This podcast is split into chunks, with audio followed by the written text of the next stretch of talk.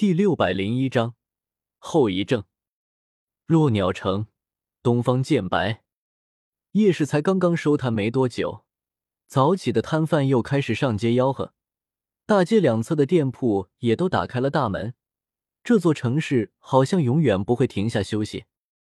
一缕金色晨曦划破亿万里空间，透过客栈窗户，照射在了我身上，感受着这缕温暖的阳光。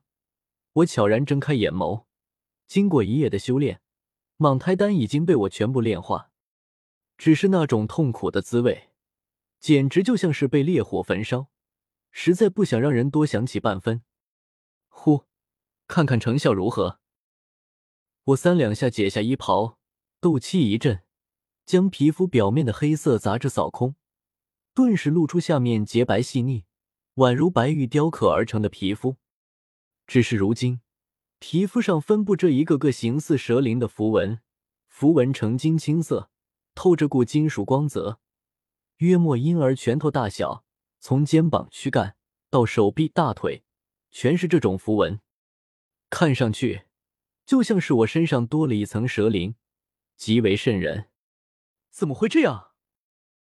我嘴巴张大，有些傻眼了。这样也恐怕了。我以后要是一脱衣服。还不把小医仙给吓坏了？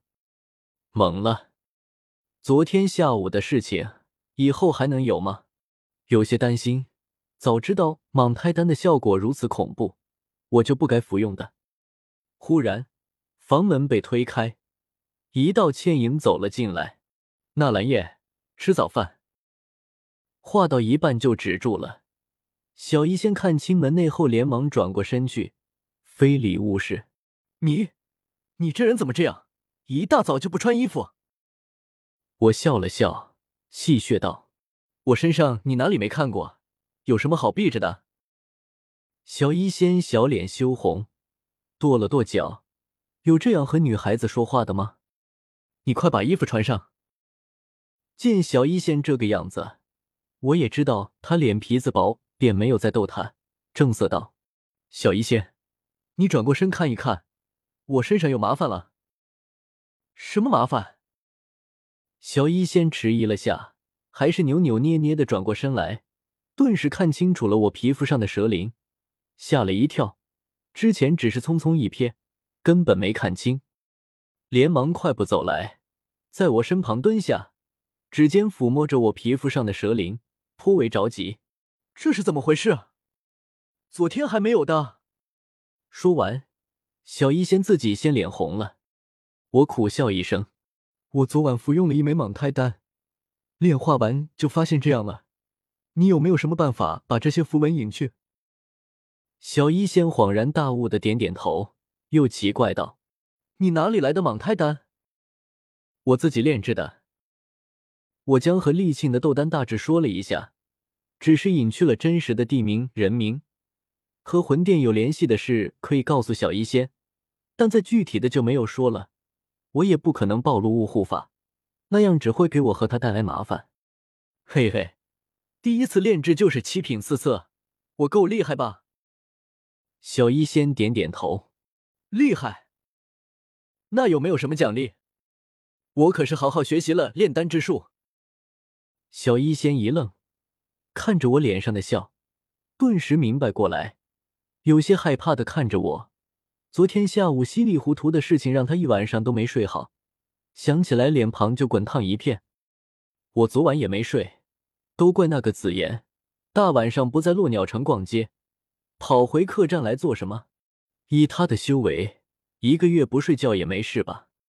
还好那时候已经完事，两人整个温存，不然非被那小丫头吓出毛病了。现在小医仙一大早的送上门来，我哪里还忍得住，一把便将她抱了起来，吓得小医仙低叫一声，连忙推着我：“不要，紫妍还在客栈里，会被他们发现的。”呵呵，又不是什么见不得人的事，你情我愿的事情，知道了就知道了，还能怎么的？不要，快放我下来！小医仙挣扎着，我哪里肯。抱着他便要放到床上，你们在干什么？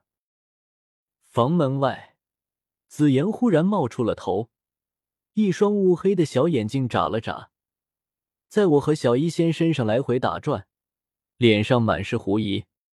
我和小医仙两人吓了一跳，小医仙匆忙从我臂弯中跳下来，小脸羞红，说不出话来。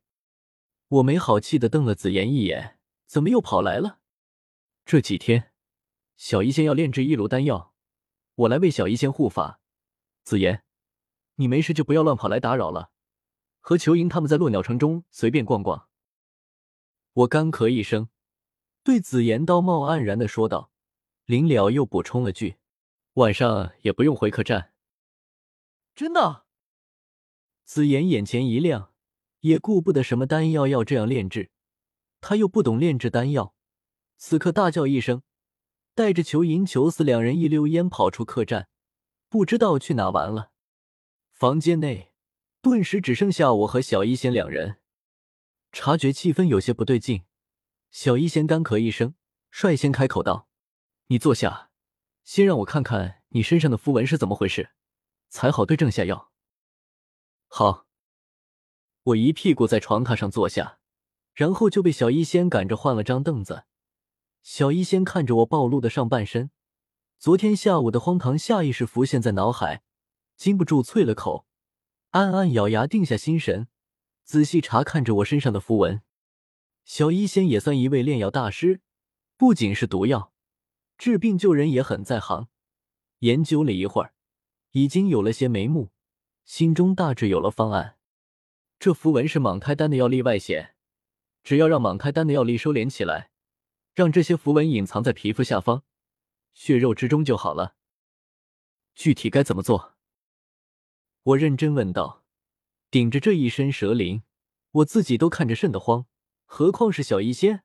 估计之前他拒绝也有这方面的原因，太吓人了。我这有一种名叫逆鸡丹的丹方，可以隐匿斗者的气息，只需要略加修改一二，应该就可以用到你身上。”小医仙在桌子旁坐下，从那戒中取出一张丹方，又掏出纸笔写写画画。嘀嘀咕咕着什么东西，看得我一阵感动。小医仙真好，我忍不住凑了过去，看了会儿他写的那些东西，好像是在分析药性，也看不明白。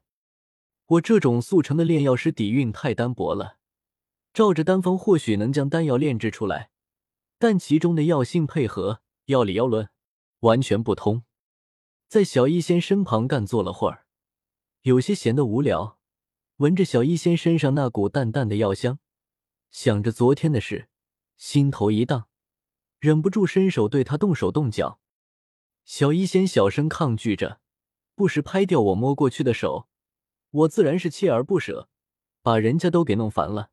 纳兰叶，你不要这样子，我的思路都被你打断了。是是是，我一想，这样确实打扰小医仙工作，干脆一伸手。